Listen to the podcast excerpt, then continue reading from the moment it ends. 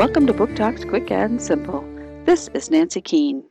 Grandmother will go to any means to get her grandson his gift on his birthday. There are no words needed as we see the journey by truck, by train, by boat, by rocket. Love can travel any road, ride any track, cross any ocean, and soar through any sky.